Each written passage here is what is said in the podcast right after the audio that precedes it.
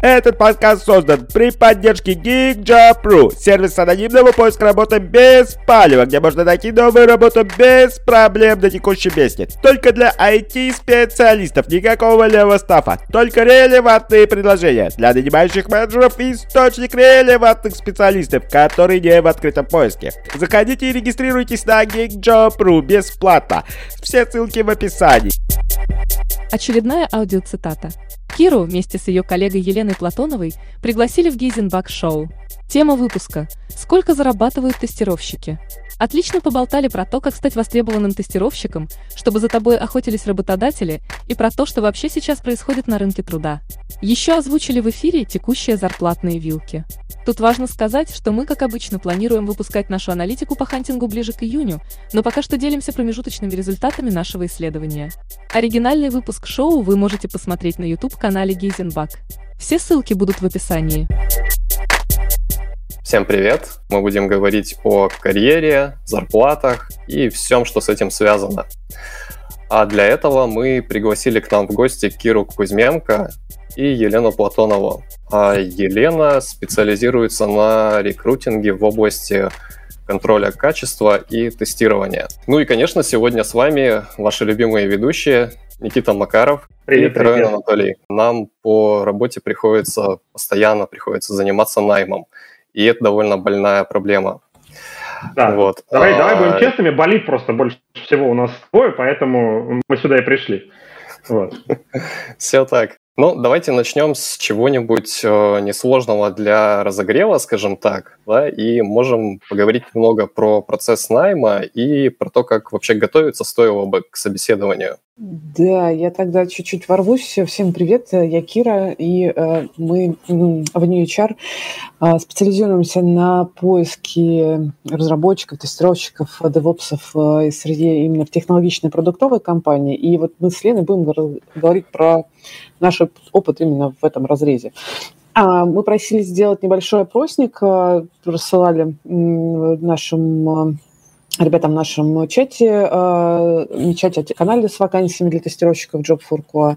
И мы получили ряд ответов, что именно вас интересует в большей степени. Самый частый ответ был, э, вопрос точнее, как стать востребованным на рынке труда. Может быть, вот с этого начнем, ребят, как вы считаете? Да, давай начнем, потому угу. что как бы вот прям реально больная тема. А, Кира, вот да. кажется, кажется, что я востребованный на рынке труда. А, да. Я работаю директором по качеству в Тинькофф, а мне приходят и говорят, Никита, а давай ты пойдешь к нам автоматизатором писать тесты на селениуме, а, и мне бы было это интересно лет 10 назад. Вот а сейчас уже нет. Но ну, давай кажется, не путать, что... давай не путать рекрутеров да. и ботов. Не-не-не, там живые люди, я с ними живые? общаюсь еще. А, я, мне, я потом расскажу, это будет это вырезано, потом это будет отдельно выпускаться другой контент уже для взрослых. Okay. Вот. Для взрослых рекрутеров 18 плюс это будет контент. Вот. Я с ними общаюсь, и там не боты. Вот. И кажется, что я востребован, но, но как бы как-то непонятно, почему я, и не теми людьми. Вот как бы как, как быть востребованным теми людьми, и как быть востребованным мне, и, и кто вообще востребован. Вот ну, вы как, а, как ведущие собаководы. Наверное, про, про тебя довольно сложно говорить, потому что действительно... Нет, там, про меня не надо, давай. Да, вакансии твоего уровня, они не самые вообще частые на рынке. Чтобы тебя заинтересовать, вообще, мне кажется, надо сильно постараться, если честно. И это прям отдельная такая история. ну, потому что масштаб а, такой, который ты делаешь, он, ну, как бы не во всякой компании есть. Но действительно есть такая история, как а, ну, HR, там, рекрутеры, которые ходят и предлагают какие-то вакансии вам, и вы можете предположить, что вы, возможно, сейчас как раз очень востребованы, и вас уже практически практически офферы в кармане.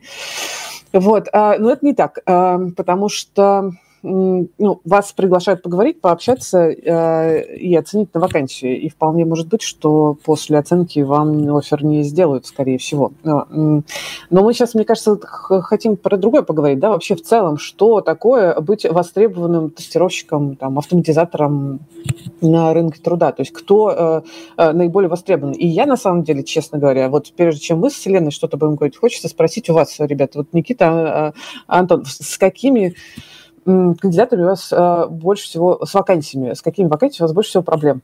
Ну, то есть каких людей вам сложнее всего найти?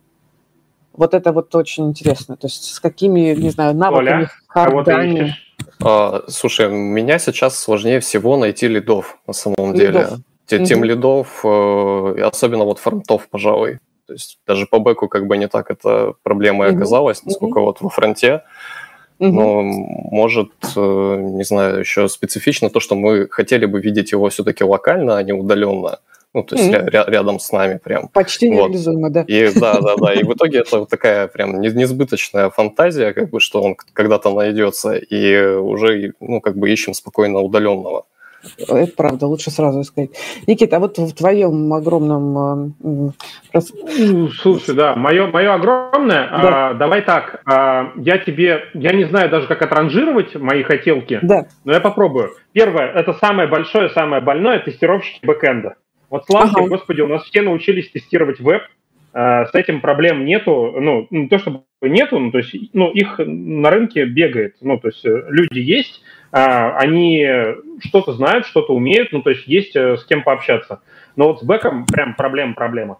Там плохо проблема. знают, э, плохо знают именно да, специфику. Да, как только ты выходишь за рамки браузера, и у тебя есть какое-то приложение, какое-то, которое там где-то в сервере висит, и с ним надо что-то делать нестандартными способами, нетрадиционной ориентацией, а тут все начинает э, прям очень хорошо расплываться, и людей, которые попадают просто в воронку найма, их прям ну, раз в пять меньше, вот так uh-huh. вот субъективно. То есть тестировщик э, бэкэнд приложений это прям редкий, редкий зверь. А, хороший тестировщик особенно. Вот. Второе, это прям потому, что оно само по себе горячо, это тестировщики мобилки. Ну, mm-hmm. то есть э, не, не, не только те, кто могут кнопки в телефоне нажимать, да, вот и тем более, что кнопки теперь уже не физически рисованные, а, а те, которые понимают, что за этими кнопками происходит. То есть просто нажимателей кнопок их полно, а вот те, кто понимают, что такое Activity в андроиде и все остальное, там фрагменты э, бродкасты, вот там прям проблема-проблема. Их просто меньше, мне кажется, их как когорты меньше, да, то есть если э, с бэкэндом есть много кто претендует на это звание, mm-hmm. но они некомпетентны, mm-hmm. то э, с мобилой даже те, кто претендует, вообще сильно меньше. Вот. И угу, угу. третье, самое тоже больное, наверное, это, как Толя сказал, лиды. Угу. Почему? А, тут все, кстати, вот очень объяснимо. А, потому что кто такой лид, э, это прям в каждой компании свое отдельное понятие, и ты ищешь под свой профиль, поэтому попаданий вообще очень мало на рынке их бегают очень мало, у каждого опыт очень специфичный, и найти себе что-то ну, довольно трудно, но с этим еще хотя бы можно мириться. Ну, тебе, мне кажется, двумя. вполне можно пробовать растить у себя лидов э, с учетом э, Слушай, так, так и делаем, но мне кажется, это тема вообще отдельная. Да, я, я отзовусь тогда коротко. Э, что мы видим на рынке вот как рекрутеры, да, то есть мы как агентство вот прям чуть, ну, разные варианты видим, разные вакансии, разговариваем с разными нанимающими менеджерами из разных компаний, российских, международных, а, и ну, видим действительно, что кто есть на рынке. Ну, то есть если взять в целом профессию тестировщика, то, конечно, сейчас, наверное, не скажу чего-то удивительного, но тренд на то, что самый простой способ войти в IT – это стать тестировщиком. Это огромный такой пласт э, обучающих курсов и всего прочего, очень э, как бы легкий вход. Э, и легкий вход именно в ручное тестирование. Чего мы тоже видим, не видим, точнее, в огромном количестве, мы не видим хорошие базы у тестировщиков. То есть, на наш взгляд, сейчас профессия размывается. Она вместо того, чтобы углубляться в специализацию, в широкий, в широкий глубокий кругозор, уходит в упрощение. А, и очень много тестировщиков, которые не идут в погружение, не изучают там языки, не эм, изучают там а, какие-то, не знаю, компьютер-сайенсы и прочие вещи, то, что не идут вглубь. С одной стороны, это потому, что действительно профессия становится востребованной, востребованной, и, в принципе, и так наймут меня. Но, с другой стороны, вот если мы отвечаем на вопрос, как мне стать э, востребованным на рынке труда, вот Никита отлично ответил своими болями. Э, это, во-первых, углубляться в специализацию. Э, самые классные тестировщики, которые стоят дорого и востребованы, они обычно, кстати, вырос, выросли из разработчиков, ну, по крайней мере, по нашей оценке. Вот, не знаю, Никита, как ты э, согласишься, нет? Я сам оттуда вырос. Я пришел разработчиком в IT. Ага. А, Толя, у тебя как? Э, Слушайте, я чуть не знаю, для меня картина, короче, вырасти из разработчиков в тестировщики немного чуждо, потому что у нас в основном наоборот получалось. То есть были люди, которые приходили там тестировщиками. Не, оно и... есть и так, и так, но угу. просто э, база, про которую ты говоришь, компьютер сайенс, вот это да. все, оно действительно нужно. То есть если ты хочешь э, прям хорошо долго расти, то тебе эта основа нужна, и э, без нее ты далеко не уедешь. То есть ты в какой-то там момент лет через пять упрешься и пойдешь качать эту базу, а дальше тебя вывезет уж куда вывезет. Это правда, ну, да. База, база это проблема, да. Они же, они же все приходят просто там, потому что денег хотят, а, а вот то, что надо для этого знаний как бы получить, это очень сложно объяснить сходу. Ну, то есть, э, если переформулировать вот этот главный вопрос, э, что мне нужно сделать, чтобы стать супер востребованным на рынке, подумайте, что нужно бизнесу, и идите от этого, то есть чего не хватает э, компаниям, идите от этого и углубляйтесь в профессию. Лен, скажи, есть что добавить? Я видела, как ты я, я, ярко начал кивать на проблему с мобильными разработчиками. Я знаю, что ты сейчас как раз, по-моему, разработчиками-тестировщиками, а ты как раз сейчас, кажется, работаешь с этими позициями. Есть там что-то, что добавить? Есть немножко, но добавить, наверное, нечего. Да, это действительно боль. То есть вот специализация на мобилках прям она очень редкая.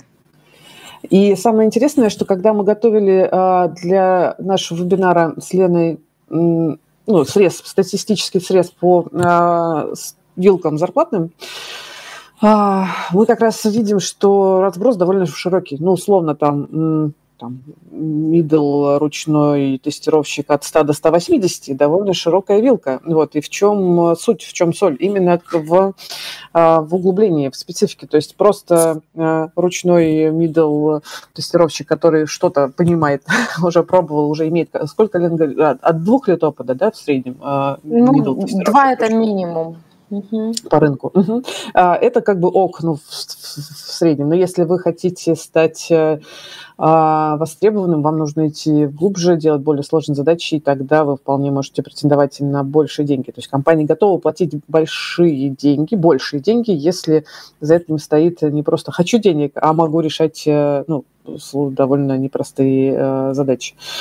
Не знаю, насколько ответила. Как вы считаете, ребят, надо там про это еще поговорить? Ну, я могу, я могу только поддержать э, в плане угу. того, что те ребята, которые уже работают внутри, угу. уже работают вот, вот, может быть, узких нишах специальностях, а, а, ну, то есть компании их стараются удерживать э, всеми способами, то есть как бы схантить человека э, из другой компании. Сейчас вот как бы когда ты нашел человека, отсобеседовал его и даже, и даже сделал ему офер, то чаще всего причиной отказа его от твоего оффера служит контрофер с его текущего работодателя. Ой, я прям есть поддержу, это... я прям поддержу. Это то, что мы очень активно видим в своей работе за последний год.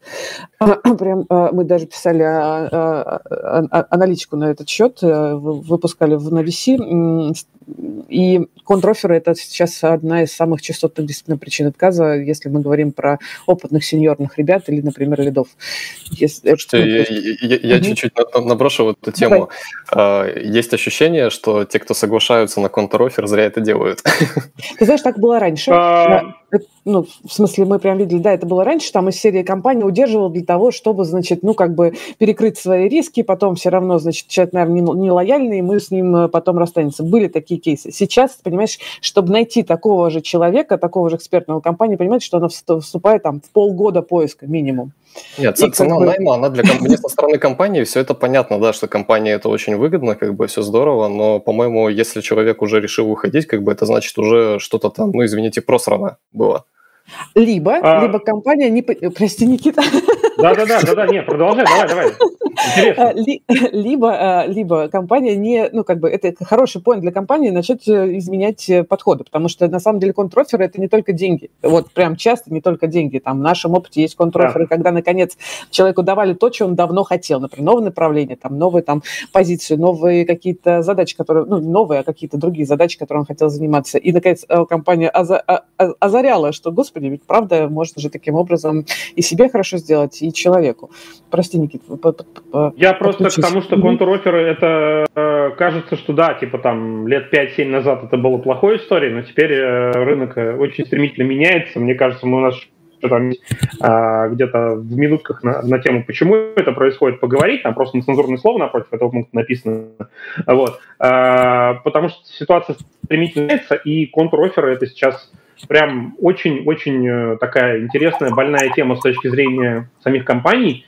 И ничуть не менее больная тема со стороны самих э, специалистов, которые под, эти контроферы попадают. Почему? Потому что, с одной стороны, получается ситуация с золотой клеткой, да, то, что, ну, вроде бы, оставайся, мальчик, с нами, э, вот тебе еще там 100 тысяч 500 денег, а с другой стороны, какого-то, не всегда люди получают реально то, что они хотят. То есть, как бы, там, кроме денег, есть еще другие уровни мотивации, и вот тут вот, ну, как бы, все играют по-разному. Это вот. правда. А, слушай, Кир, Лена, да. а вот такой вот вопрос. А, вот мы э, чаще всего говорим про деньги, вот прям очень интенсивно и плотно в, на единицу времени говорим про деньги именно в рамках собеседований, да? Так. Как людям надо, ну вот, вот типичные, я не знаю, там топ-3 ошибки людей на собеседовании, даже никогда не говорят про деньги, просто топ-3 ошибки на собеседовании людей вообще, когда они просто приходят в какую-то компанию, ну там, смотрят на компанию или целенаправленно пытаются в нее устроиться, продают так. себя или просто пришли посмотреть. Неважно как, неважно под каким соусом. Это вот, наверное, первая часть моего вопроса. И топ-3 ошибок, наверное, при общении про деньги.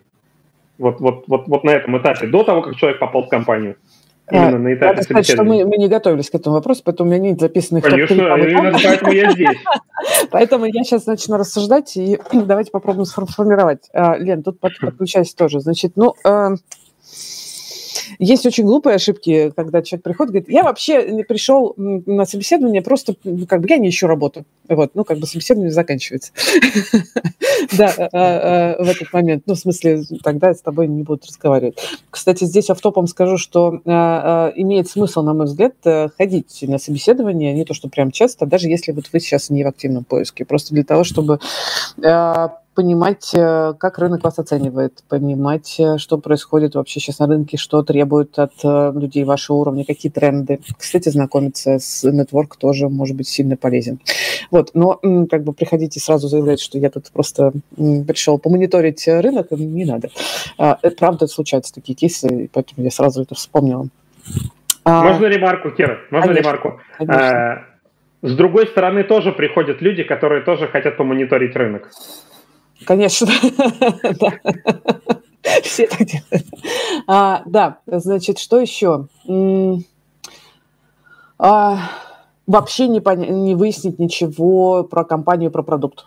Ну, в смысле, э, расскажите мне, чем вы тут занимаетесь, э, не изучив э, ну, никак вопрос. Ну, чувак, ты пришел потратить свое время. Ну, как бы по, ради чего ты это сделал, сделал, да? То есть что ты вообще, ну, потратить немножко времени для того, чтобы, ну, как бы понять, зачем ты сюда пришел и дать это понимание работодателям. А что еще? Это если не про деньги, да? Топ-3 ошибок. Лен, есть идея, что у нас еще самые такие частотные ошибки на собеседовании могут быть? А... Давайте пока я вижу, что Лена пока не, это не готова подключаться. Ну, Под... а, Кира, да. слушай, вот, вот смотри, я, я понимаю, у нас э, как это ошибки, может быть, это проблемная история, а есть что-нибудь на, из разряда наоборот? То есть есть вещи, которые вот однозначно там must-have на, на собеседовании человеку делать, и на на что будут сейчас больше обращать внимание. Круто, а, когда человек воспринимает собеседование не только как оценку себя, в смысле, я тут пришел, меня пришли оценивать. Это ну, привычный паттерн, который ну, я очень сильно рекомендую менять, потому что ну, собеседование – это оценка взаимная, это вообще как бы разговор двух, двух человек или там нескольких человек. И круто, когда вы пришли как бы со своей аджендой и тоже задаете вопросы, и тоже интересуетесь, что, как, где устроено. А, это сильно поможет потом вам принять решение, да, нет, а, и хорошо, в общем, выстроить разговор. А, и, кстати, вам будет комфортнее в таком разговоре, чем когда вы пришли, такие, ну вот у меня спросили, я вот только про это как бы и рассказал, и я, в общем, естественно, стрессую, потому что нацелен только на оценку, как, ну, не знаю, в школе на экзамене. Вот, поэтому любой диалог здесь э, приветствуется, диалог, а не оценка. Вот, а еще надо сказать, что кажется, кажется, я не могу прям сильно утверждать, но а, кажется, что вот в среднем работодатели от а, специалистов по тестированию, даже по автоматизации, неважно, а, ожидают более прокачанных а, soft skills, чем от разработчиков. Ну, то есть, условно, если разработчик, там, джавист какой-нибудь, вот он прекрасно пишет код, и пусть пишет, и он может быть любым э, интровертом, э, неразговорчивым и так далее, но если тестировщик, э, там, не знаю, специалист по качеству, автоматизатор не задает вопросы, не коммуницирует более качественно, то это кажется риск для работодателя, потому что эта роль в большей степени требует общения и коммуникации с, ну, с командой и с командами. Вот здесь мне очень хочется э, мяч в вашу сторону. Как, что скажете, вот, Никит, ты, например, как ты это оцениваешь? Насколько ну, это... ну, да, согласен, угу. потому что ты далеко не уйдешь, если ты не, ну, если ты не можешь выяснить, как бы из каких систем там состоит твой абстрактный бэкэнд, да, там микросервисы и лапша на 100 сервисов, то как ты это протестируешь, вообще непонятно. Э, э, поэтому, да, это требуется. Почему это не требуется у разработчика? Ну, если это какая-то довольно большая структура, то есть, типа, это команда там на 50 человек разработки, где ты можешь забиться в Google, э, ни с кем не коммуницировать и тихо писать свой Java-код, э, нет. Ну, как бы, ну, то есть, как бы, вот, вот тогда, а во всех остальных случаях нет. То есть тебе нужно все равно ходить вот с людишками, общаться, вот это вот все. Ну, нелицеприятная деятельность. Вот. Вот здесь, Лен, я, наверное, тебе мяч тоже перекину. Э, скажи, пожалуйста, ну, вообще бывают отказы по софтам у, у, у тестировщиков в твоей практике? Ну, в целом, да, это совершенно нормальная такая история, потому что э, софты э, в каждой компании свои требования. То есть кому-то нужен человек, который будет ко всем приставать и там вообще реально там типа продукт оунер э, исполнять роль, а иногда просто нужен человек, который спокойно и вдумчиво поговорит там, не знаю, с, с аналитиками и с разработчиками, то есть больше будет в детали погружаться, чем э, в технические, чем в продуктовую историю. То есть, например, такие штуки. Да, кстати, если небольшая компания, если я правильно понимаю, что, в общем, довольно часто э, тестировщик может быть один, э, э, и вообще-то ожидать от него э, такой проектной работы нормально для небольшой компании. И здесь софты, конечно, очень начинают работать. А вот, Никит, у тебя, ты говорил, 500 человек, да, в команде? Ну, не в команде, вообще, вообще в тестировании в Тинькофф да, там 500, да. 500, 500 с лишним человек. И, да, все равно, и все равно софты нужны, ну, потому что же... А, это... Да, и у нас угу. есть, это, правда, процент, он на, на самом деле мал, угу. а, но у нас есть отказы по софтам, ну, то есть иногда мы людей режем по софтам именно. Вот, потому что, ну, действительно, ты видишь, что на, в процессе собеседования, что ты с человеком работать, ну, не сможешь. И э, если ты там проходишь все этапы технического собеседования, и там тебя оценивают по каким-то тех скиллам, uh-huh. э, то потом ты доходишь до общения с командами, и вот реально бывает, что человек все прошел, там, там определили уровень, там, middle или senior, да. э, и потом rejected. Да. Ну, потому что, ну, вот, вот он никакой. Вот. Ну, вот, вот не вписывается в парадигму, да, я понимаю. Слушай, вообще никак. Вообще мне никак. хочется ну, здесь подсветить тему, э, кстати, можно вот поднять да, да, да. Э, иностранных компаний? Вот мы сейчас просто неплохо зашли в харды и софты, и просто оно прям просится. Мы э, за последний год ковидный эм, многие компании научились работать удаленно, а, и зарубежные тоже. И мы прям видим большое количество выходов а, зарубежных а, компаний на российский рынок. Мы становимся, мне кажется, скоро станем второй в Беларуси э, немножко, потому что активно выходят и предлагают там, в том числе долларовые зарплаты. И они есть на рынке, и это прям очень интересует много хороших специалистов. И кроме английского, который, естественно, важен, есть еще несколько вещей, которые мы по своему опыту можем сказать, что востребовано в зарубежных компаниях. Это, к слову, как стать востребованным. А, практически всегда эта история не про умение решать узкоприкладные задачи, а про широкий кругозор, дата, э, знания там компьютер-сайенс а, и прочь, и углубление там, в конкретной теме, и способность переключаться между технологиями. И софты. То есть у нас еще не было ни разу ни одного кейса, когда э, международная компания, где вот есть э, зарубеж... ну, не российский менеджмент, а, на, на, готовы были бы нанять э, человека не коммуникабельного, не способного там решать э, коммуникационные вопросы и проблемы. Это отдельный большой, вообще большая рекомендация наша, а, потому что у нас в России люди не очень умеют самопрезентироваться, самопрезентацию делать и вообще не очень уходят в прокачку софтов. Вот, это я к слову. А, а. Я могу здесь добавить Давай. Вот, из, из своего опыта личного. Угу. Я в какой-то момент времени катался по собеседованиям в Европу, О, в, разные, в разные компании, вот, и я сейчас, вот ты сказала, и у меня вот немножко щелкнуло в голове, что действительно э, кажется, что если ты там где-то в софтах накосячишь на любом из этапов собеседования, то есть ты обычно туда приезжаешь и там собеседуешь целый день, ну, потому что тебя вести на неделю туда как бы это, ну, не дешево, в конце концов, тебе оплачивают перелет, проживание и все остальное, вот. А, вот я умудрялся, я надеюсь, что я умудрялся не косячить, вот, а, но кажется, что там на это обращают очень большое внимание. Э, вот по какому поводу.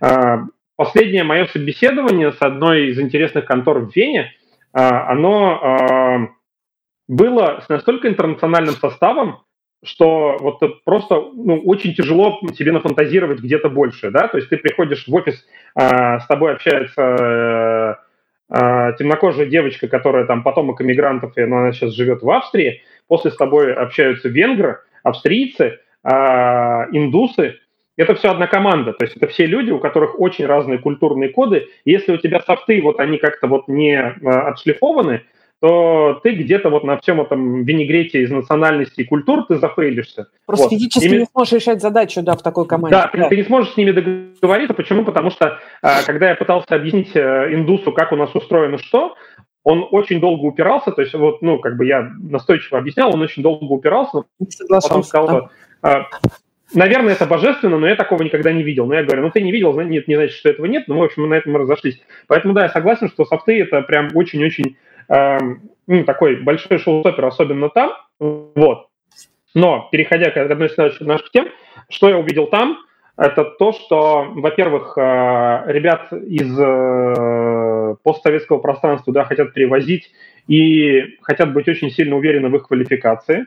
Э, почему? Потому что там есть очень много иммигрантов из других стран, не из постсоветского пространства с айтишным образованием, и поэтому, по крайней мере, вот и то, что я видел на себе, это довольно жесткие тестовые задания. Ну вот прям реально там, реально жестят.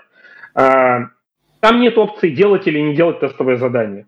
Но в нашей российской практике я сейчас наблюдаю примерно такую картинку. Вот когда-то давным-давно, в 2012 году, когда у меня пошел первый какой-то большой поток найма, а, я сидел и говорил, что отправьте ему тестовое задание, если он вернется с результатом, мы поговорим.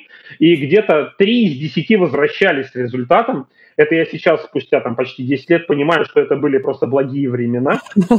Сейчас ты отправляешь тестовое задание, тебя отправляют в ответ на три буквы. Конечно. Ну, вот, как бы, вот, реально, реально обстоит э, ситуация так.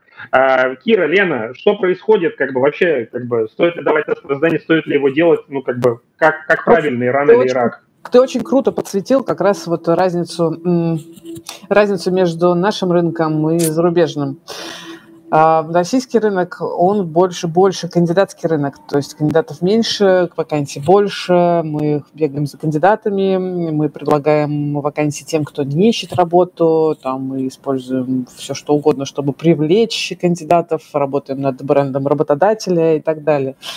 А как только мы приходим, ну, как только, и, соответственно, кандидаты привыкают, конечно, к вниманию работодателя, и, ну, просто потому что на самом деле а, вы знаете, мы делали один раз тест такой, мы выложили фейковое резюме, а, правда, не тестировщика, а фронтендера. Мы сделали э, э, профиль фронтендера на э, нескольких платформах, LinkedIn, HeadHunter, там, Хабар Карьер, GitJob, ну, в общем, везде, и mm. поставили плашку «Ищу работу», и мы за неделю, по-моему, собрали около 300 э, вакансий.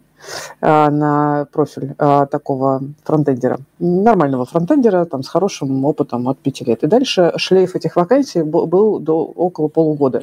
В смысле, рекрутеры продолжали писать, пытались выцепить и так далее. То есть, конечно, ну, при таком востреб... такой востребованности кандидаты будут не, хот... не будут хотеть, не знаю, там, в офис а, то ли, и лучше сразу предлагать удаленку. Вот, и не будут хотеть делать тестовое задание, потому что э, работодателю надо больше, чем кандидату. То есть у тебя, Никит, наверное, э, большой объем вакансий, которые висят и не закрыты, и тебе нужно... Да, но, но просто тут, тут мы переходим просто разумно к следующему вопросу. А как нам тогда? Вот у меня приходит человек, который выучил вот как бы там буквально все вопросы, которые, ну так или иначе, вы все равно будете попадать в те вопросы, которые задают э, много кто на собеседованиях. И человек просто выучил все эти вопросы. Он профессиональный проходитель собеседований, да, то есть, типа, он выходит из одной компании, а, открывает свое резюме на рынке, говорит, хочу там сверху еще там 30 тысяч рублей, вот, идет по собеседованию, исследованиям, везде их блестяще проходит, ты его нанимаешь, он работать не умеет. Я как, отвечу... как, как, как фильтровать этих ребят на входе? Я, отвечу, я сейчас тогда все-таки немножко про тестовое да, закончу. Про тест... я, не да, к тому, да, я, не, я не к тому, что как бы тестовое давать не надо. Как бы, ну, тестовое – это хороший способ оценить э, кандидата. Но важный момент, в какой, в какой момент его давать и как, насколько объемное э, тестовое нужно давать. Вот я вижу, что я э, с пикселями стала вдруг. Ну ладно. А, то есть если, э, например, тестовое давать на старте, это его нормально, кстати, тоже давать на старте, если у тебя стоит задача отфильтровать, например, джунов а, мотивированных джунов нормально даешь тестовое и потом смотришь те, кто добежал. Вот, если тебе нужны сеньоры, то тестовое на старте не приведет тебе, мне кажется, ни одного сеньора, только если ты не, ну, не компания с фанг, например, да, там Facebook, Amazon, Twitter и все такое. Вот, а поэтому тестовое для сеньора, кажется, тоже можно давать, но, возможно, ближе к финалу и не такое большое, потому что, ну, сеньор э, тоже работает и там 6 часов на тестовое вряд ли сможет э, потратить, только если вы не вакансии мечты для него. Ну, надо вложиться, чтобы вы стали к вакансии мечты. Вот, это что касается тестовых. Я вот здесь э, хочу... Э, Слушай, я а я, я из, из, извините, да. что ворвусь. Давай. А, Кира, у меня, у меня такое ощущение сложилось, что, типа, вот это первый этап, второй этап, третий. То есть мы говорим прям по какой-то конвейер найма а там Google, Яндекс, да, когда у нас, э, будь добр, отсиди 5 часов, короче, отмучайся, вот тут вот выслушай все эти вопросы, отстреляйся, ответь, разверни мне 150 деревьев, да, на доске, на листочке, да. потом все вместе это в голове скомпилируй. Э, и вроде как и для нанимателя, ну, опять, все, все знают эти вопросы, как бы все там плюс-минус одно и то же проходит, и мы, ну, если посмотреть на позицию нанимателя, то он вложился очень сильно. Все стоимость найма огромная, вот это, и нет никакой гарантии, что это в итоге будет что-то нормальное, и, и тестовое задание мы не даем, но как бы и, и что в итоге? Я не говорю, что не надо давать, как раз можно давать, но вложиться стоит. Смотри, если у тебя стоит очередь, а, людей, которые хотят у тебя работать, огонь, вообще, давай тесты, фильтруй их направо и налево. вот, а, если... Не, не, не, не, Кир, смотри, а давай, давай попробуем вот так вот, ну, объективно. Очередь, наверное, стоит только у фанга, да, то есть это Facebook, Apple, э, Google, Netflix, вот, вот, вот те ребята. Вот да. у них может быть очередь, но они эту очередь фильтруют, потому что там 90% очереди вообще в нее Кстати, попадать они вкладываются очень сильно тоже в каждого кандидата, если что. Вот, да. Я угу. в Google тоже собеседовался. Э, с точки зрения рекрутмента там все просто два процесса идеально да. построены. С точки зрения самого собеседования днище днищем. А, мне не понравилось. Вот. А, что, что интересно, то есть как да. бы, а вот когда ты не фанк, да, да. когда ты вот как, как компания, которая хочет э, просто, ну, то есть у вас есть деньги, вы можете платить рыночную зарплату, э, у вас все хорошо, когда вам давать это тестовое задание? Я вот так не понял. То есть или не давать вообще? Э, давай так. Есть э, условно джуны и middle минус. Это те, которым нужнее э, ты, чем а, они тебе.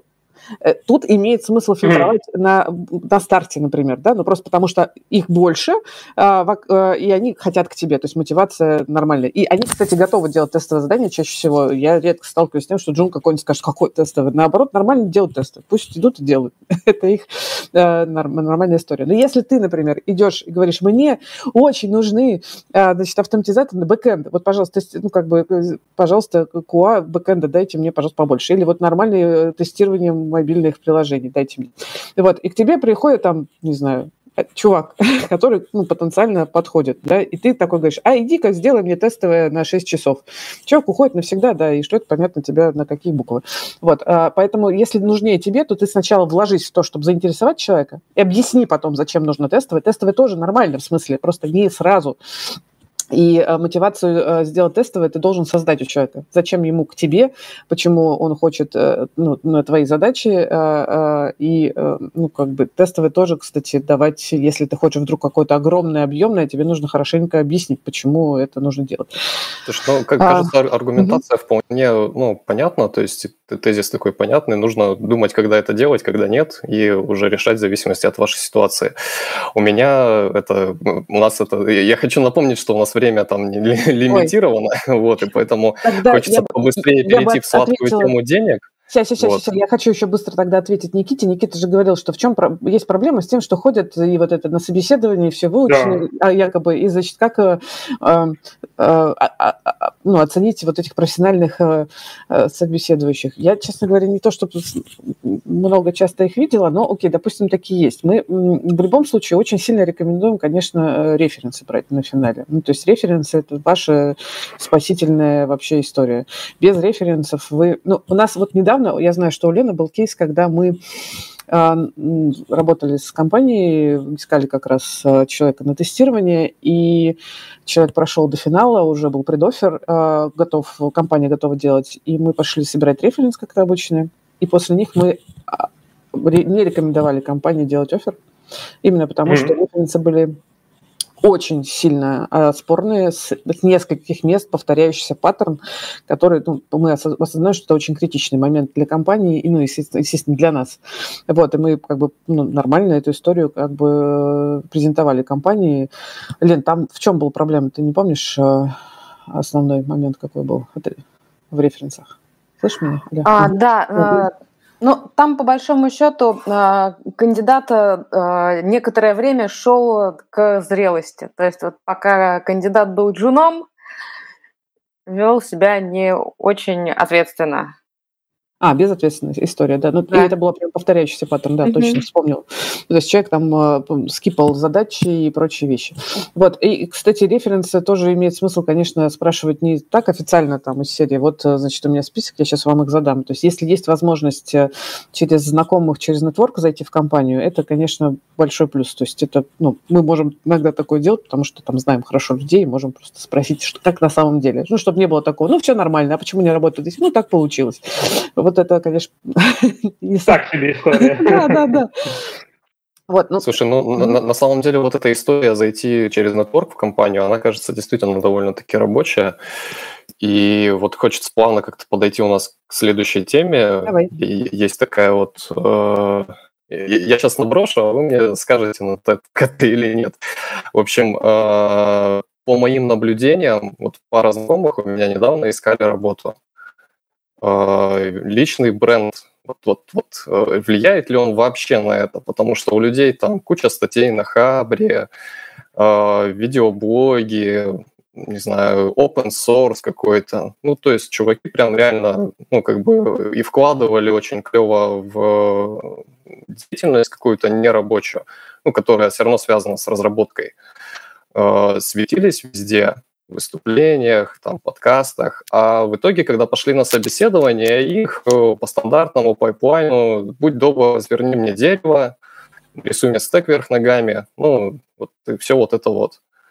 У меня даже есть ответ на твой вопрос, мне хоть интересно послушать, что Кира Сленер расскажет.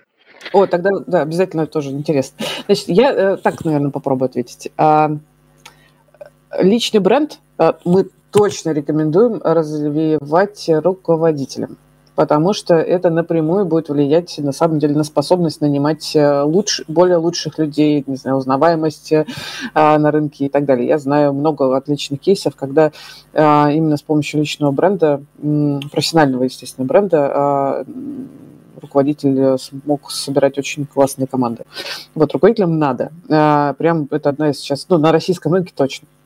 Нужно ли вкладываться в бренд если ты не руководитель, если хочется, пожалуйста, вкладывайся. Ну да, действительно, это вообще не освободит тебя от э, оценки, потому что э, ну, как бы э, всегда же есть прекрасная история, что а, разговаривать ты можешь, рассказывать всякие истории можешь, а на самом деле ты вообще, насколько ты эксперт? А дерево вот разверни давай. Да, да, да, ну потому что бренд же не будет за тебя работать, ты же будешь сам руками работать. То есть зачем бренд, да? То есть для того, чтобы, например, ты приходил, говорил, и тебе говорили, о, мы знаем, что ты там, значит, выступил и там активно где-то делал. Это как бы Короче, если я, знаю, что если ты э, делаешь что-то нетривиальное, например, и ты про это где-то публикуешься и рассказываешь про это, не ходишь по конференциям, не знаю, ежемесячно и не трудишься везде, где не попадя о себе, как о личности, а именно рассказываешь про, выкладываешь в open source, не знаю, рассказываешь про сложные кейсы, это может сработать. Это как раз может сработать как э, э, источник хантинга тебя потому что, ну, как бы твой, например, потенциально будущий руководитель может обратить внимание на то, вот это, не знаю, замена тестового задания даже может быть э, какой-нибудь кейс. У нас были такие истории, когда очевидно, что тестовое не нужно делать, потому что видно, что человек, ну, человек делает, и он про это хорошо рассказывал. Вот, а... Слушай, ну, ну мне кажется, в этой истории как бы, э, как это, это хорошо, если заметят, ну, то есть, э, по большому счету, если ты над всем этим работаешь, то тебе нужно самому этот нетворкинг добывать, да, и как бы искать работу через э, нетворкинг, который ты построил этим же всем, если ты этим собираешься я, пользоваться. Вот можно я немножко Давай. вторгнусь? В... Кира уже сказала примерно половину того, что я хотел сказать. Личный бренд действительно для руководителя, он, он что-то весит, он что-то несет. Для инженера это, это не совсем то же самое. То есть для инженера это тоже может быть важно, но оно в приложении к чему-то, к технологии, к компании, к чему-то чуть более узкому, да, то есть это не какой-то оторванный личный бренд в вакууме, да. А, вы можете, ну, представим себе, вы можете нанять Илона Маска к себе, там, техническим директором в компанию, и вы знаете, что к нему придут люди, ну, то есть чтобы поработать с ним да, и, соответственно, у вас что-то полетит от того, что к вам люди придут работать там не за большую зарплату, а просто для того, чтобы поработать с этим человеком. Да. А, потому что он какой-то большой руководитель, э, светило и вот это вот все. А, в случае с инженером это не так. А, и когда ты инженер, и ты хочешь как-то засветиться, вот чтобы, чтобы получить что-то с этого личного бренда, ты идешь, контрибьютишь в open source какой-то компании, если ты хочешь попасть в эту компанию, а, ты как-то работаешь вокруг этой технологии какой-то одной, да, вне зависимости от того, какой компании она принадлежит или полностью она open source, и за счет этого тебя могут покупать разные компании. Но и в том, и в другом случае а, посчитать какой-то линейный эффект своего личного бренда ты не можешь. То есть вот в этом вся самая большая проблема. А, ты контрибьютишь 10 лет в open source, и потом тебя вдруг замечают. Или, я не знаю, ты ходишь, развиваешь, там, ходишь по конференциям, растишь свою команду, они ходят, выступают, а, а вас все знают, и через пять лет ты что-то получаешь, и то вот совсем чуть-чуть или, может быть, много, но сколько ты получишь, ты не знаешь. То есть личный бренд качать можно и, наверное, даже нужно, но эффект не гарантирован. Вообще никак. Ну, то есть, то есть я бы... вот так сказала, не надо качать личный бренд, если вы считаете, что это прям напрямую поможет вам зарабатывать да, больше. Для, это... Да, вот не связанные вещи. Да, э, вот, а, а если вас прет от того, что вы описываете ну, какие-то интересные штуки, как бы вкладываетесь в сообщество, в комьюнити и так далее, огонь делайте, пожалуйста. Это ну, косвенно будет, может на вас повлиять, просто не, ста- не делайте на это ставку. Кира. Лен, время-то идет, часики тикают, а деньги, мы же деньги. К, деньги. Да, мы про, про деньги-то мы пока же еще и не поговорили, как раз вот. У нас же тема, сколько, про, сколько получают тестировщики. То есть, Я думаю, может, мы наконец оставим, знаешь, ски, скинем деньги и убежим сразу. Ну, ну, кидайтесь в меня, я сейчас 16 цифрок скину в чатик, это туда можно кидать. Вот. Два вопроса, собственно говоря. Ага. Как понять, сколько конкретно я сейчас стою на рынке? Вот не конкретно я, а вот э, любой специалист на рынке. Вот а, куда мне зайти и посмотреть, э, чтобы понять, сколько я стою? Вот. И что вообще сейчас на рынке творится? Сколько люди получают и какие вилки, ну, не знаю, какая-то аналитика от вас может быть. Я знаю, что вы когда-то, я видел, что вы когда-то на Хабре публиковали аналитику, может быть, у вас есть те же циферки.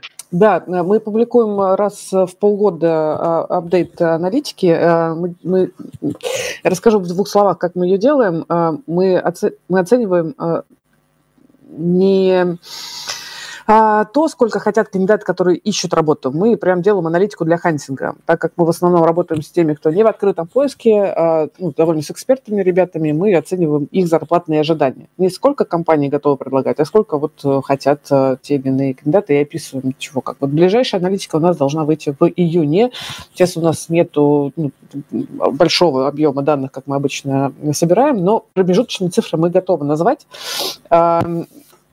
И надо сказать, что это все, все еще, значит, история про Москву, про продуктовые технологичные компании. Вилки будут довольно широкими. А, а, и на самом деле для того, чтобы хорошо ответить на вопрос, значит, что за той или иной вилкой нужно, ну, прям писать действительно аналитическую статью. Поэтому я так скажу, значит, конечно, чтобы оценить себя, ну, нужно ну, как-то ходить по собеседованиям ну, и смотреть, что предлагают и предлагают ли лучший способ. А, ну, либо найти ментор, например, который поможет э, двигаться в эту сторону. Тоже хорошая, кстати, практика. Вот. Что касается вилок, Лен, наверное, будет правильно, если ты их, ты их озвучишь. Э, с, вот именно с комментариями, помнишь, мы хотели как раз года опыта, да, ты, по-моему, mm-hmm. тоже готовила. Ну вот, а, если говорить о тех позициях, вот а, как Ира, а, Кира сказала, по Москве в digital, в продуктовых компаниях middle ручной – это где-то 2-4 года опыта, и это вилка 100-180. И такой широкий разброс, э, потому что там, не знаю, включаются такие магические слова, как Postman, SQL, Selenium. Вот, то есть это реально просто человек, который может работать. Это уже не джун. А у сеньоров там еще все сложнее начинается. Если говорить про э, сеньоров как э, про э, людей с 3-5 лет опыта, то это где-то 150-200. Если у человека еще был опыт менторства, то есть не просто он один работал, вот, mm в условном стартапе, то это уже где-то 180-240 получается. Если мы уходим а, там разговаривать уже про тим лидов, скорее, то, что, еще. Да, угу. скорее, а, которые именно на а, ручном тестировании специализируются и нанимают себе автоматизаторов, там, тем же медлов, синеров, то это где-то 230 300, а, там уже выше начинаются, тоже есть э, ставки, но там уже очень все зависит от э, компаний. Но в целом вот как бы те вилки, которые есть, это 230-300. Как-то так. Автоматизаторы давай еще. А, автоматизаторы. А, ну, там вилки просто ну, как бы чуть повыше, чем у ручников. Получается. Процентов на 20, да, в среднем? Если ну да, как-то так. То есть middle это 150-200 и senior где-то, наверное, 180-250. А лид mm-hmm. от, от 230 до бесконечности, кстати, может быть, потому что mm-hmm. очень сильно зависит от того, какой лид, какой руководитель. Ну, то есть одно дело, если это лид там на 5 человек, другой лид на 30 или на 50. Ну, разные очень. А, ну 500, да, например. как-то так. Угу. Насколько, кстати, это бьется с, э, Никита, например, с твоими э, ну, с тем, что я вижу в рынке, в принципе, да, оно ну, плюс-минус на то и выходит. Вот. Я просто, э, вот то, что касается медлов, сеньоров, я согласен. Угу. А то, что касается лидов, мне кажется, там просто зарплаты идут от балды. Ну, в смысле того, что а, силы, которые любая компания на, на, направляет на контрофер при удержании лида, они выходят за любые там понятия вилок, рамок и всего остального. А, и э, дальше включаются все те вопросы, которые касаются не, не, не прямой, не зарплатной мотивации, да, то есть там как бы идут э, всякие истории с тем, что а, вот у тебя там ипотека висит, давай мы тебе ее половину погасим или что-то да, типа того. Да. Вот, то есть как бы там, там, там идут истории, которые ты а, при переходе просто в деньгах ну, нигде не найдешь. Ну, то есть ну, вот, как-то так. Я да, а... добавлю коротко, что бывают э, моменты, когда за счет удаленки э, э, возможно там снизить зарплатные ожидания, потому что это супер мотивация там, для кандидата. Но если мы видим, что, ну, по нашему, опять же, опыту, если человек с прекрасным опытом, с хорошими проектами, опять же, в тех же технологичных продуктовых компаниях, удаленка не снижает зарплатные ожидания, потому что ему готовы предлагать такие деньги, э, даже на удаленке. А у меня вот такой вот вопрос сейчас есть.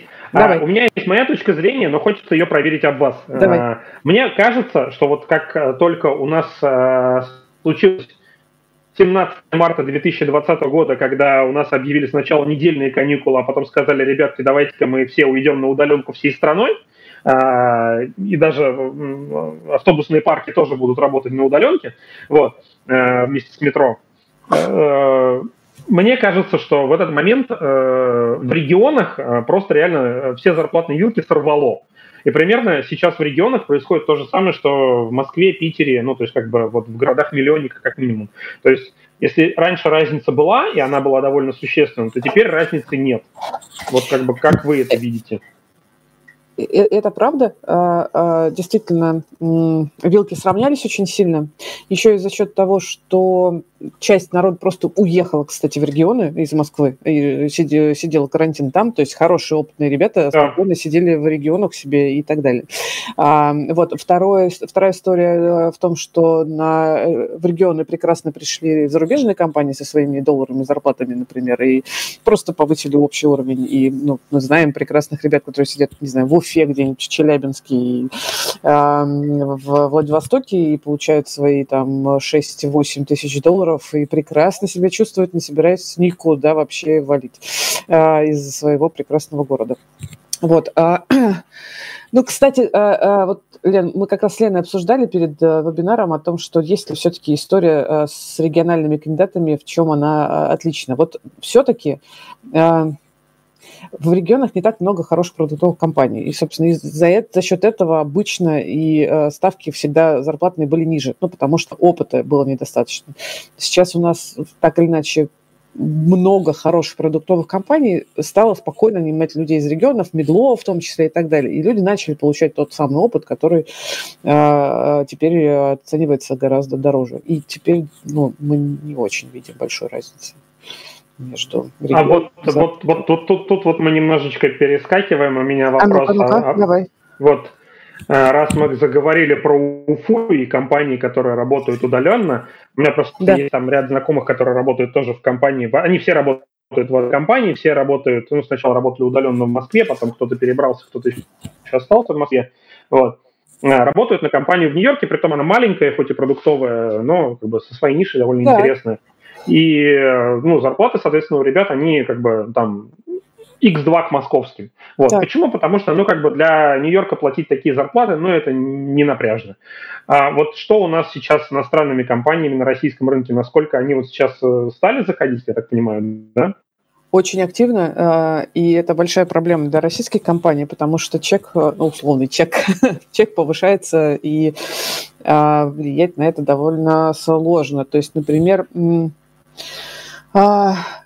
более того, зарплаты растут каким-то невероятным образом. Я все-таки имею в виду большей степени сеньорных ребят. То есть медловые и джуновые не так востребованы а, международными компаниями, по нашему, опять же, опыту. Востребованы опытные сеньоры, которые а, которых ограничивает только знание английского чаще всего. Mm-hmm. если английский есть нормальный, если опыт хороший, то есть шанс прекрасно оплавиться на международные вакансии. А, и, кстати, а, это сильно а, аффектит общий рынок. Я даже поясню, каким образом. Вот представь себе, ты э, не знаешь английского, ты не опытный, может быть, сеньор какой-нибудь прекрасный, но ты видишь на рынке эти долларовые зарплаты и думаешь, а чем я хуже? Возьму-ка я поставлю 5000 баксов, и в конце концов, может быть, и предложат. Тебе приходит рекрутер и говорит, а вот тут у нас классная вакансия 200 тысяч, ты говоришь 5 тысяч баксов или ниже, и не готов. И это прям тренд, который мы наблюдаем потому что само наличие вакансий долларовых на рынке растят, э, ну, какие-то зарплатные ожидания довольно, кстати, сильно. Это прям очень системная история. Мы сталкиваемся с тем, что кандидаты начинают себя переоценивать. Более того, они приходят, э, говорят, вот такие деньги, мы, э, может быть, рискуем, знакомим их с нанимающим менеджером, нанимающий менеджер говорит, господи, да он нифига вообще не знает ни вот здесь, ни вот здесь, ни вот здесь и как бы кандидат уходит, э, считает, что он-то все равно молодец э, а, и продолжает хотеть больше, но найма не случается ни для той, ни для другой стороны. Вот. А, но надо понимать, что крупные компании типа современных наших больших экосистем, они пытаются, естественно, тоже конкурировать э, с тем, что есть, и тоже растят деньги, не только международные компании растят, но и крупные современные технологичные наши продуктовые компании тоже пытаются покупать и перекупать. Ну, потому что у них потребность огромная, скупают они массово и тоже растят э, хайп. Э, Слушай, и... а вот, вот, вот в этой истории кажется немного странным такая вещь, что, ну, казалось бы, лучше, наверное, хороший английский и средние знания инженерные для так. компании, нанимающей западной, чем вообще никакой английский и идеальный инженер, который там, я тебя не понимаю, вообще не знаю, что делать, как бы. Ну, то есть вот прям очень, очень странная такая ситуация. Мне кажется, всегда лучше наоборот, чтобы было. То есть он может хотя бы понять тебя там на, на том же языке изъясниться и технически там худо-бедно потихоньку ну, прокачается. Мы возвращаемся к софтам, вот про который отличный кейс, который рассказывала Никита. Если у тебя междуна... межнациональная команда, если ты не можешь, не в состоянии коммуницировать, ты не можешь решать задачу. Это прям ну, просто, да, это естественным фильтром выступает, если у тебя нет нормального английского, так, чтобы ты мог договориться с рекрутером на хоть как-то, чтобы дойти до технического интервью, где ты поговоришь на техническом английском с технарями, а его там код попишете, не знаю, там задачи порешаете, деревья поразворачиваете, стейки потрясете, вот, то тебе просто не дойти туда, то есть это пререквизит какой-то мне кажется. То есть, это ну, правда, естественный да. фильтр работает. Бывает такое, вот. кстати, что международная компания, но команда инженерная а, русскоязычная, ну или в большей степени русскоязычная, там да. более flexible отношение к английскому, и ну, такие варианты входа тоже норм. Ну, при этом просто а... вот эти ожидания, как бы, да, которые формируются, типа, увидели зарплату там 5к в евро, да, я хочу да, столько да. же, английский знаю, ну, что-то там в школе когда-то было, да. Знаю, пойду. Да, все, окей. Это правда, да, то есть, Никита? Да, у меня просто вопрос. А вот, вот мы тут поговорили, что вот эти компании, они платят больше рынка. Но мне кажется, у нас и в России есть компании, которые платят больше рынка, но участие этих компаний, ну, по крайней мере, в моей голове такая картинка есть, а, а вы там мне сейчас расскажете, она у меня только моя или это такая на самом деле общая картинка, что вот есть компании, которые платят больше рынка, туда ходить точно не стоит работать. Ну, то есть у меня вот есть одна компания, я не буду ее называть, я, наверное, пойду работать перед пенсией. Потому что я прекрасно понимаю, что если моих знаний сейчас хватит э, к тому моменту, когда у меня наступит пенсия, я туда приду, доработаю и выйду на пенсию, и вот как бы э, заработаю себе на доме где-нибудь в Испании. Вот. Э, Никита, это вот, было как, так, так тонко, что никто не узнал, да, какая компания, но все поняли. А... Да, я старался. Вот, а, собственно, а если, ну, то есть, как бы, а вот ваш взгляд э, Э, и с другой стороны баррикад. Ну, то есть, как бы, есть ли какие-то вещи, куда на самом деле специалисту лучше ни за какие деньги не соваться. То есть, как бы, ну, когда вопрос то, что ты денег, конечно, получишь, но потом ты, одно правило, ну, не знаю... Там... Одно правило есть, прям одно. Оно относится как, как э, к вот этим вот э, компаниям, их, может быть, даже несколько, про которых ты говоришь условно, так и, например, к любой крипте или блокчейну, ну, вот, где тоже, в общем, неплохо платят. Одно правило. Если ты приходишь только ради денег и как бы не понимаешь, э, не видишь, каким образом ты можешь прокачать свой скилл как профессионала, иди. Ну, в смысле, ты а, да, отлично, там тебе двойную зарплату, например, дадут. Ты там годик там посидишь, э, может быть, даже побольше. Э, может быть, выгоришь, может быть, нет, э, нормально. Но потом ты выйдешь на рынок а, без портфолио, с завышенными зарплатными ожиданиями, с меткой о том, что он туда пришел ради денег, нафиг он нам такой нужен, ну, потому что. И как бы риск того, что ты после этого не сможешь прийти в хорошую, нормальную компанию, а, достаточно высокий. Поэтому и бывает э, любая история, даже вот про ту компанию, которую ты, кажется, я понимаю, про какую говоришь, туда тоже можно прийти и, ради, и, и с хорошими деньгами, но и сделать что-то крутое. Ну, то есть понимая на, на все, про все сложности, с которыми ты там столкнешься. Но если ты понимаешь, ага, вот такую штуку я сделал, это будет офигенная э, задача, которую как бы я вряд ли смогу реализовать где-то еще. Это будет классно, прокачает меня с разных сторон. Я положу это в портфолио, еще денег заработать нормальный, потом расскажу рынку, какие классные штуки я сделал. Почему бы нет? Ну, как бы идешь и делаешь. А, вот, и а также... вопрос, вопрос, вопрос, вопрос. Давай. А с криптой это что не так? А с криптой проблема чаще всего в том, а, с криптопроектами, в том, что там проектов нет. Ну, в смысле, там есть только э, э, э лендос, ну, условно. Ну, типа венчурный бизнес, да? То есть мы, типа, да, это, взяли да, да. денег у инвестора и теперь рисуем красивый лендинг, чтобы потратить деньги и пойти искать следующего инвестора. Да, и как бы мы делаем там, там нет прототипы. Проекта. Да, мы делаем прототипы, но а, понял. Все, вот, да. например, хорошая история. Реальной задачи никакой нету, клево. Да, да. Вот. Плюс там часто еще нет процессов нормальных, ну, потому что в таком формате э, не строят процессы, и ты, в общем, попадаешь в вот такой замес. Слушай, а, ну мне кажется, это вообще общий, общий кейс, э, раз уж мы побежали там вперед дальше по нашему да. плану, это вообще общий кейс стартапов. То есть если вы хотите идти работать в компанию с хорошими отлаженными процессами, ребята, стартапы это не для вас. Не бывает стартапов да? с отлаженными процессами. То есть... С другой а стороны, э, придя в стартап без отлаженных процессов, можно получить другую преференцию, получить возможность потрогать все, до чего захотите дотянуться, и, в общем-то, прокачаться в менеджменте, например, если нужно, или в каких-то других вещах. То есть нужно понять, зачем идти. Да? Также, например, а нужно а... понимать, зачем в крупную корпорацию идти, да, понимая, что ты... Вот, вот, вот, да. И На тут это деле, в обратную сторону. Хочу у тебя спросить. Вот, э, значит, зачем к тебе в команду приходить, э, э, если я такой хороший сеньор? Я могу, как сеньор, между прочим, подозревать, что я приду к тебе и буду маленьким винтиком, который ни на что не влияет, ничего особо интересного не делает. И, буду, и меня еще будут заставлять делать то, что вообще принято, а какой-то свободы творчества не будет. Вот зачем мне идти к тебе, например? Большую Ой, ну слушай, это, это, это всегда зависит от того, как внутри расположено, если мы говорим про продукт продуктовой компании, я просто работаю, да, я да, в аутсорсинге да. изначально работал, там вообще там маленький винтик, большой винтик, ты просто согласен с тем, что ты винтик, калибр да, там, да. как тебя продадут, такой у тебя калибр сегодня не будет. Сегодня маленький, завтра продали лучше уже большой. Вот. А в продуктовых компаниях это все определяется достаточно хорошо лайаутом, да, то есть как, как, как вообще компания устроена внутри себя. Вот. А, и это то, что надо как раз выяснять на собеседовании. И это никак не компенсируется деньгами. То есть ты ты, ну, есть продуктовые компании, где ты приходишь и работаешь молчаливым винтиком, есть э, продуктовые компании, где ты приходишь и говоришь э, главному дизайнеру, дизайнер, вот у нас есть там красная кнопка, ее надо перекрасить в зеленую, и ты ничего не понимаешь, так будет для пользователя лучше, и вам это позволено делать ну, на самом деле. И вот это надо выяснять на собеседовании. Э, где это выяснить потом, я не знаю. То есть, как бы, вот, вот э, нужен какой-то как раз набор вопросов, которые ты задаешь в обратную сторону, когда ты собеседуешь своего нанимателя будущего.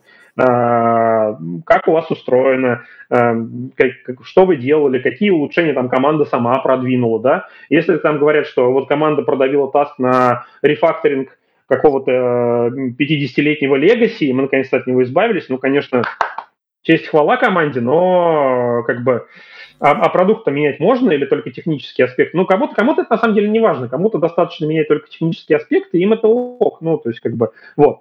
Но вот в большой команде, да, это ну, вопрос импакта, вопрос э, возможностей, то есть говоря про свою компанию, я могу сказать, да, то есть, ну, у нас много чего ребята сами генерируют, сами, ну, то есть прям вот uh, как, как у нас устроены некоторые продуктовые вещи, которые экспериментально делаются. Ребята очень хорошо прислушиваются к фидбэку. Я сейчас рассказывать там детали не могу, это NDA. Mm-hmm. Вот.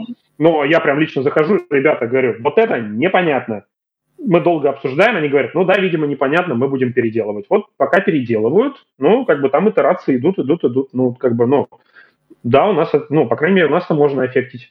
Вот. А в других компаниях, я не знаю, честно, вот там, где я работал, я могу рассказать, а там, где не работал, не ну, Ты знаю. рассказал принцип, э, это вот, мне кажется, самое главное. Ну, то есть, во-первых, ну, самое простое э, решение – спроси, как все устроено, спроси, как можно влиять, э, выясни детально про задачи, зону ответственности, и это, ну, как бы, готов ли ты на это идти, что, реши, что для тебя важно. Кому-то важно абсолютно понимать мою зону ответственности от и до, вот я это делаю, я спокойно себя чувствую, комфортно, мои мой, мой рабочий день предсказуем, и окей, нормально, кому-то такое подходит. Главное еще, понять, еще, еще один вопрос, который у меня есть. Вот, э, Кира, Лена, а есть ли какая-то вещь, а, которая вот прям в резюме тестировщика, она вот, я не знаю, прибавляет к его зарплате, там, я не знаю, плюс x процентов сразу автоматом? А вот сейчас мы попробуем ответить, а потом тебе тоже зададим вопрос, потому что это же очень интересно. Так, что плюс X? Ну, а, про софт-скиллы мы поговорили. Мы это как бы, мы, ну, подразумевается, что у тестировщика они должны быть уже, э, ну, они отросли. Ну, в резюме ты как бы вряд ли это напишешь, э, тебе поверят. Я стрессоустойчивый, да, или ты, я коммуникабельный? Коммуникабельный, проактивный, вот это все, да-да-да, я знаю. Э, читаю Мне кажется, есть есть общее место а, в любом резюме, каким бы ты профессионалом не был, тестировщиком, разработчиком, директором по маркетингу или рекрутером. Если ты умеешь четко сформулировать, как твоя работа влияет на задачи бизнеса, Это огромный плюс. Ну, в смысле, ты прям пишешь, вот я делал такой проект, это импакт вот такой, например, да, вот такие метрики, например. Если ты можешь это, таким образом разговаривать, э, с тобой как минимум уже будет интересно поговорить. Вот, как, как ну, считаешь сам? Вот Хорошо, это... смотри, у меня, у меня есть, может быть, такое заблуждение в голове, Давай. но, опять же, вы, вы же профессионал, вы мне его развите. Давай. А, мне кажется, что э, любой тестировщик, э, у которого есть какое-то практическое знание программирования, ну, там, не на уровне разработчика, естественно, да, а на, ну, на каком-то уровне решать какие-то свои прикладные задачи, он э, тупо сразу, ну, оценивает плюс, себя выше плюс, и, цен, и да, ценится да, выше. Да, да, ты, конечно, на, Насколько прав. это, насколько это влияет? Лен, насколько... скажи мне, насколько это влияет? Ну, это очевидно влияет, и в процентах я не назову, но как бы если человек работал с э, тем же Postman, Selenium и знает SQL, это прям, ну, это подарок, это приятно. Если в бэкграунде есть опыт, не знаю, на Java, это прям это тоже отлично, например, э, если я правильно понимаю. Угу. Так. А, ну, там, я не знаю, подарок, подарок это щедро. За этот подарок сколько надо платить? Там 20% к зарплате, 50%? Нисколько, пока не пособеседуешь, не узнаешь, потому что мало ли что в резюме написано на самом деле. а в резюме я могу написать, что я там, не знаю... Не, ну это понятно, там на словах-то мы все львы толстые. Вот. А, а вот, ну, а если отсобеседовал, и такие да, и такие есть. Ну, все зависит от того, какие... Ну, в смысле, это не... я не могу утверждать, что это э, плюс э, сколько-то к зарплате. Лен, ты как считаешь? Ну, это очень сложно как-то в каких-то конкретных э, числах или даже в процентах э, оценить. Применимо так к твоей вакансии, потому что, может быть, он, э, не знаю, на Java писал, тебе нужен питанист, ну и как бы, ну хорошо, что... Не, ну это понятно, да. что зачем это тогда такого искать. Ну вот. Ну, ну, в общем, как бы это все равно добавляет ценность, я правильно понимаю? Конечно. Спасибо Все, большое. На, на, на этом закрываемся. Пока. Этот подкаст создан при поддержке GeekJob.ru, сервис анонимного поиска работы без палева, где можно найти новую работу без проблем на текущем месте. Только для IT-специалистов, никакого левого стафа, только релевантные предложения. Для нанимающих менеджеров источник релевантных специалистов, которые не в открытом поиске. Заходите и регистрируйтесь на GeekJob.ru бесплатно. Все ссылки в описании.